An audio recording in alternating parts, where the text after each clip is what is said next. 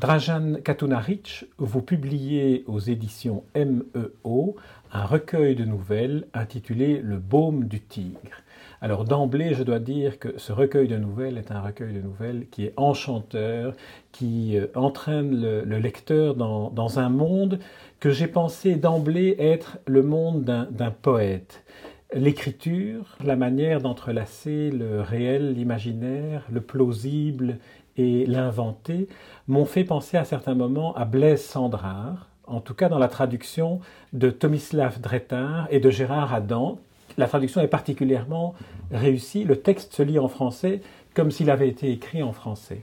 Alors, ma première question, je voudrais vous faire réagir sur cette impression que j'ai eue de lire un recueil de nouvelles écrit par un poète. En quoi est-ce que la poésie fait partie de l'écriture, de votre écriture, quoi que ce soit que vous écriviez?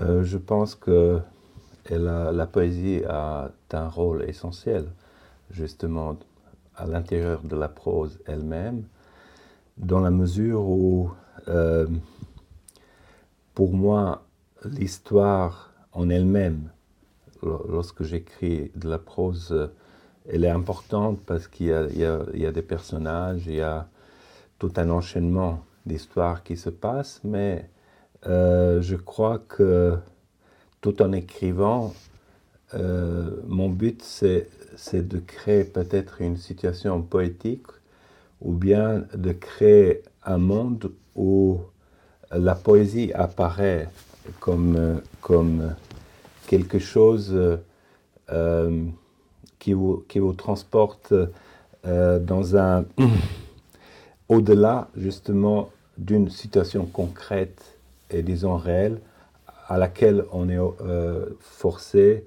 en écrivant de la prose, donc il y a toujours des coordonnées concrètes qu'il faut résoudre, des, rapports de personnages, mais il y a euh, le moment poétique, le moment d'un certain euh, enthousiasme qui, qui est l'essentiel et auquel je tends en tant qu'écrivain. Dans la plupart des nouvelles, je pense euh, dans toutes les nouvelles sauf la dernière, j'ai trouvé la récurrence de certaines thématiques, de certaines euh, préoccupations, d'une espèce de, de, ligne d'inspiration. Et je vais vous les proposer et puis j'aimerais que vous, vous réagissiez. Il y a tout d'abord le premier thème auquel j'ai été sensible, c'est le thème de l'exil de l'exil même provisoire. Tous vos personnages sont en dehors de leur ville d'origine au moment où l'histoire se déclenche. Par exemple, la première histoire qui donne son titre au recueil, Le baume du tigre, le personnage se trouve en Chine. Dans la deuxième nouvelle, le personnage se trouve dans un pays arabe euh, qui n'est pas identifié. Dans la troisième, il se trouvera encore ailleurs. Alors, est-ce que ça a été une, euh, une décision délibérée de placer le personnage en dehors de son contexte euh, naturel? Oui, c'était, oui, justement, j'ai fait cet assemblage des, textes euh, à, ce niveau-là qu'il s'agissait toujours de ce déplacement, disons, physique, comme vous avez bien remarqué, la dernière nouvelle est la seule qui est ancrée euh, donc dans la réalité, disons, croate, mais là, il n'y a pas un déplacement euh, spatial, mais a, un déplacement temporel. C'est pourquoi il est entré donc aussi dans ce recueil de nouvelles.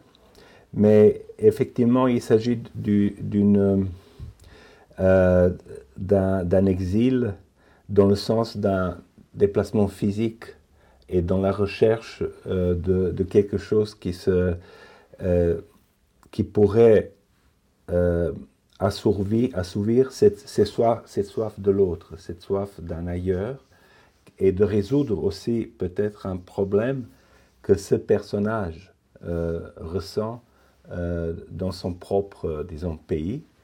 Donc c'est euh, c'est une sorte, au sens baudelairien, comme on dirait, c'est une sorte d'invitation au voyage, mais à la fois une euh, ça se termine toujours peut-être par euh, une désillusion, parce que euh, parce qu'il y a, on se retrouve après avoir voyagé, après avoir vu un tas de pays, on se retrouve, toujours seul avec les mêmes problèmes qu'on a emportés depuis son propre pays.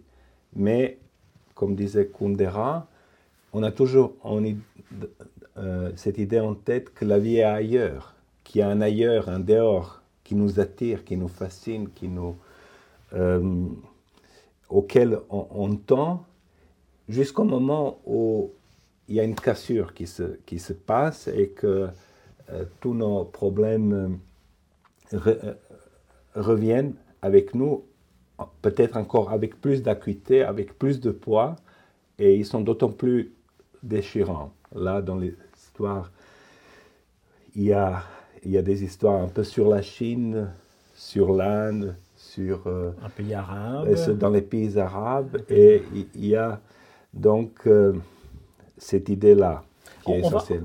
on va, on va, on va peut-être pas explorer chacune des, trois nouvelles, des trois régions euh, que vous avez explorées, la, Chine, l'Inde et les pays arabes.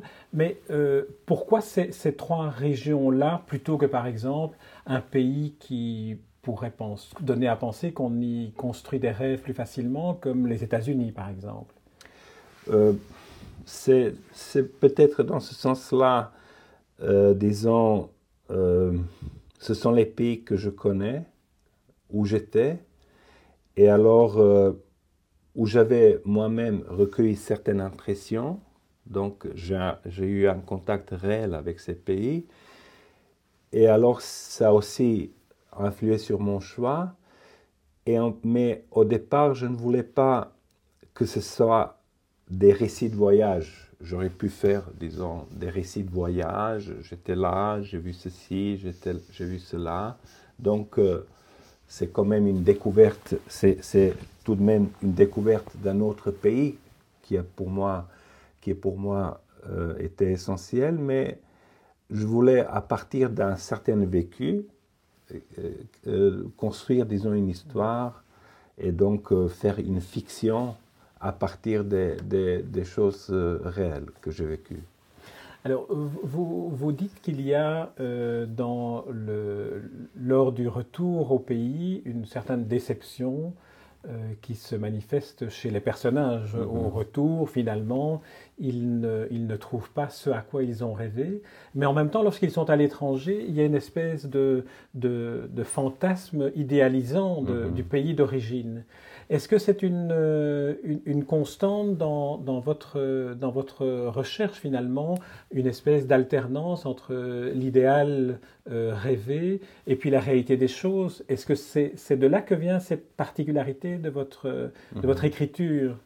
Je pense que c'est imminent à l'idée du voyage lui-même, parce que lorsque l'homme voyage, il est à peu près comme un enfant, parce que l'enfant il découvre des, choses qu'il n'avait jamais vues. Et alors, euh, ces choses sont justement magiques euh, du fait que, euh, c'est la nouveauté donc, qui prime.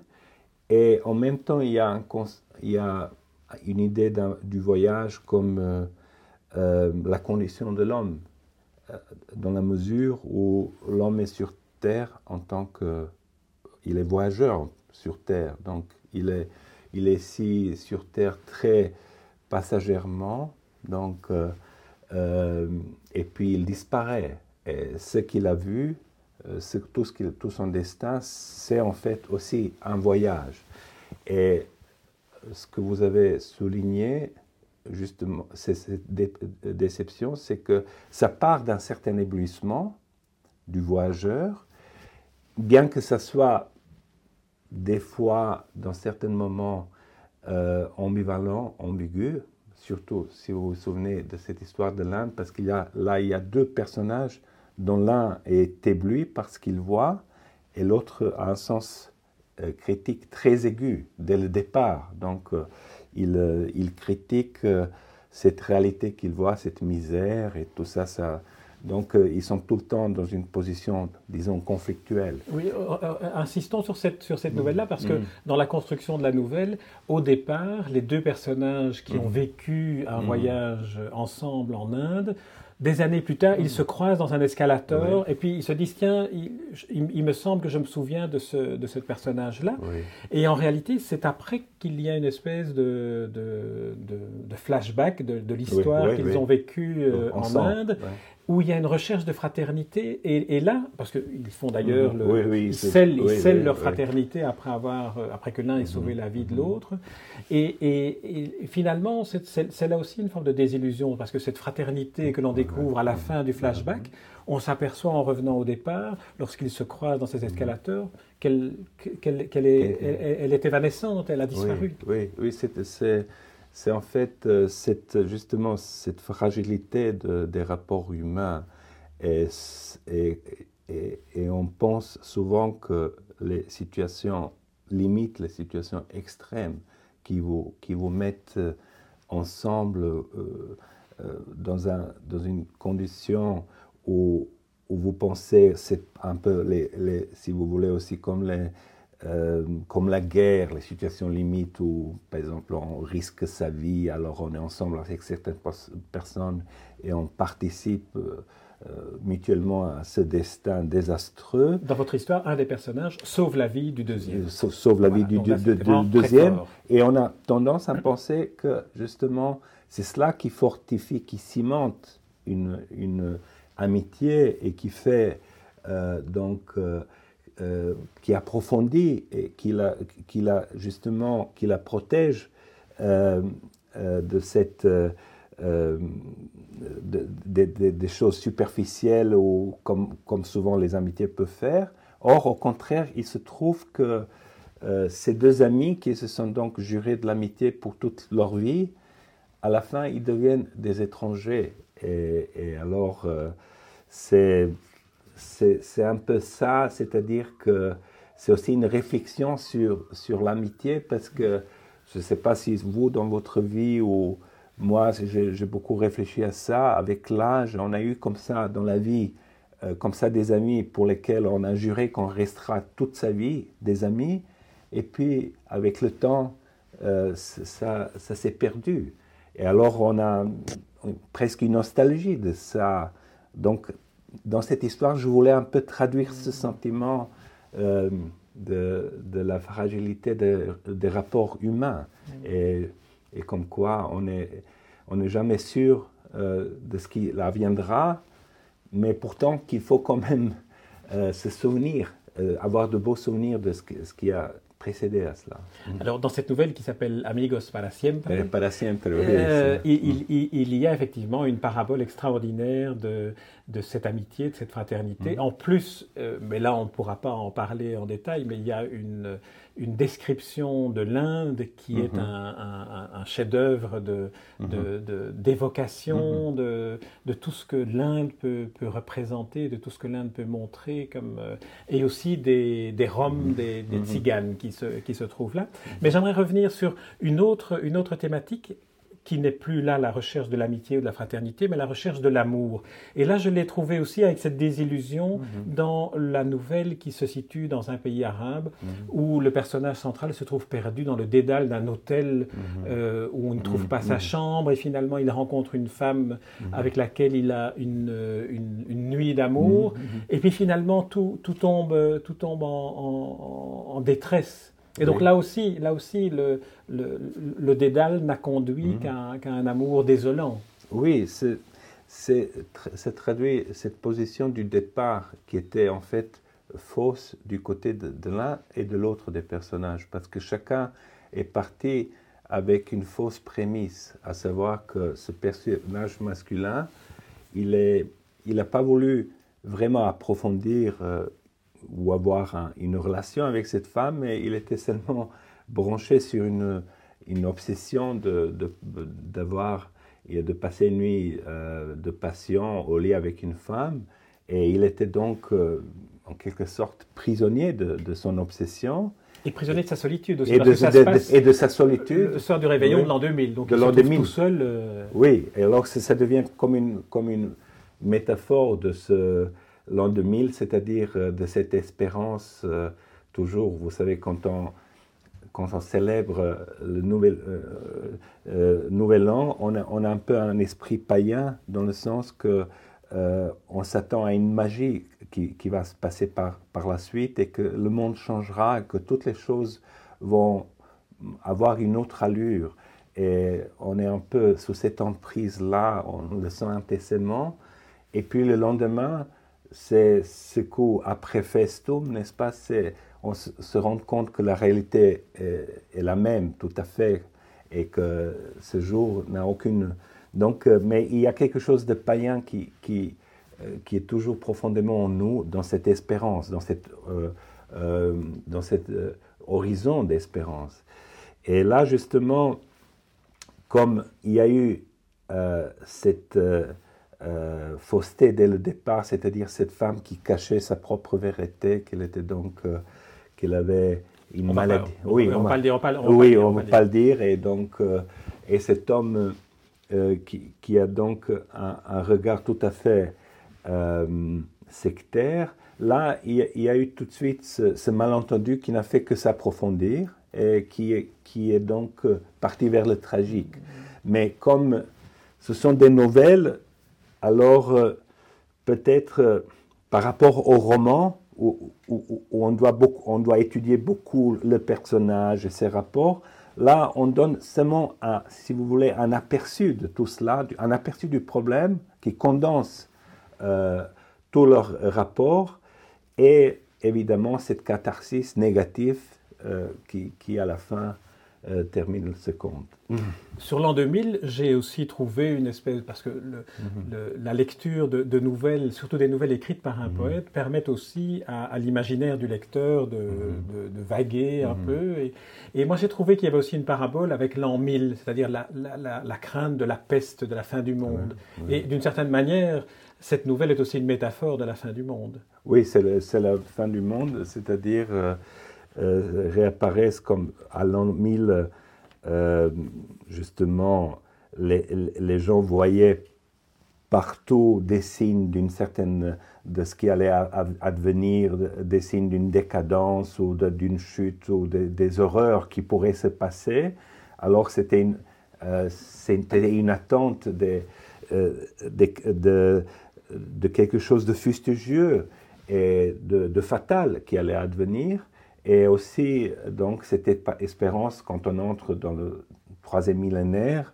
Donc, euh, il, y a, y a, aussi une peur, une peur et, euh, des pressentiments, des présages éventuellement d'une certaine catastrophe qui allait donc euh, se jeter sur l'humanité. Et là, ça fonctionne aussi comme arrière-plan, disons, de ce, de ce conte. Drajan Katunaric, nous sommes arrivés au terme de, cet entretien pour lequel je vous remercie. Je vous remercie surtout pour ce magnifique recueil de nouvelles, le baume du tir, des nouvelles écrites par un poète. L'écriture entraîne le lecteur dans des cheminements aussi aventureux qu'improbables, et on trouve peut-être l'illustration d'une phrase d'Edgar Morin Le réel est pris en sandwich entre deux imaginaires, le souvenir et l'imagination vous y avez ajouté la poésie et une langue magnifique et très bien traduite, là j'insiste, par les, deux traducteurs qui se sont attaqués à la traduction de votre livre, Tomislav Dretar et Gérard Adam. C'est un vrai bonheur de lecture aux éditions MEO. Drajan Katunaric, je vous remercie. Je vous remercie beaucoup pour vos questions surtout très inspiratives. Euh, merci beaucoup. Merci. Mm.